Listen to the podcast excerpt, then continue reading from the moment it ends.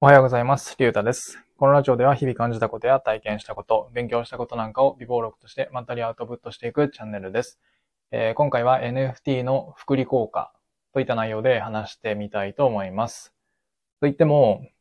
えっと、特定の NFT を持っていることで、まあ、別の NFT の AL、アローリストがどんどん手に入って、えーっと、行くみたいな、そういった話じゃありません。うん。まあ、例えば CNP、クリプト忍者パートナーズの NFT を持っていることで、まあ、他のプロジェクトの、えっ、と、NFT の AL が、まあ、たくさん手に入るみたいな、まあ、そういった話じゃなくて、えっ、と、今回僕が話したいのは、えっ、と、自分が取った行動が、えっ、と、まあ、福利として効いてくるよね、みたいな話をしていきたいと思います。うん。まあ、例えば、えっ、と、フリーミントで、まあ、買ったものをすぐに売っていない。だとか、うんと、なんだろうな、あとは、こう、LLC が、えっ、と、リリースされて、すぐ、えっ、と、2時だと、確か3イーサか4イーサぐらい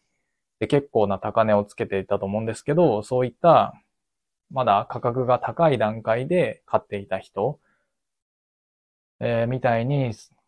えっ、と、その取った行動が、まあ、ブロックチェーンだと、えっ、と、見えるですよね。うん。で、その LLC の話だと、まあそうやって、まあ初期の段階で2時で、えっ、と、買っていた人に関しては、うんと、まあ、そのお礼として、まあ 3QSBT みたいなものを発行されましたし、まあ、そうやって、えっと、初期の段階で応援の意味も込めて買っていたことが、こう見えるんですよね。うん。まあこんな感じで自分が取った行動っていうのが、まあ見えることによって福利として効いてくるように思います。うん。まあ、例えばこう、えーっと、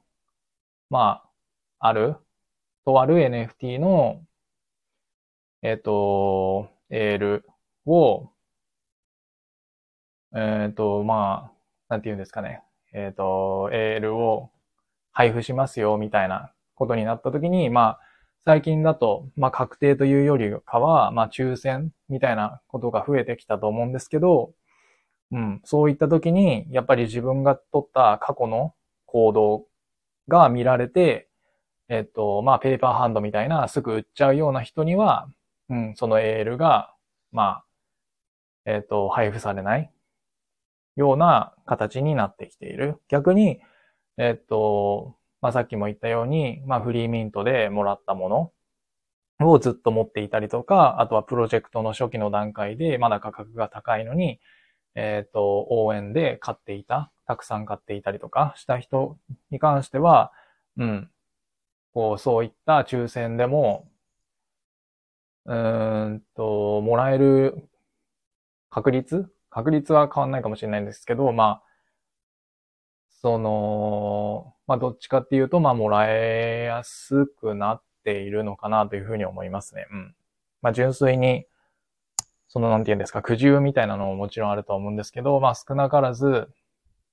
まあ、この人には、えっ、と、配るのをやめようみたいなことにはならない気がします。うん。逆に、そのペーパーハンドみたいな人たちっていうのは、うん。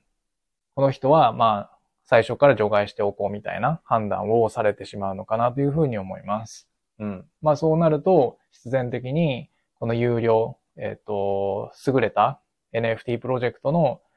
えー NFT っていうのがどんどん手に入らなくなってくるように思います。うん。なので、えっ、と、今回の話である、えっ、と、NFT の福利効果っていうのは、えっ、と、自分の行動によってこう効いてくるのかなというふうに思ったっていう話でした。うん。ちょっと、えっ、と、まとまってないので、まとまってなかったかもしれないんですけど、えっ、と、まあそんな感じで、自分の行動がふくりとして効いてくるなというふうにちょっと思ったので、えっ、と、残してみました。えーそれでは今回はこれで終わりたいと思います。ありがとうございました。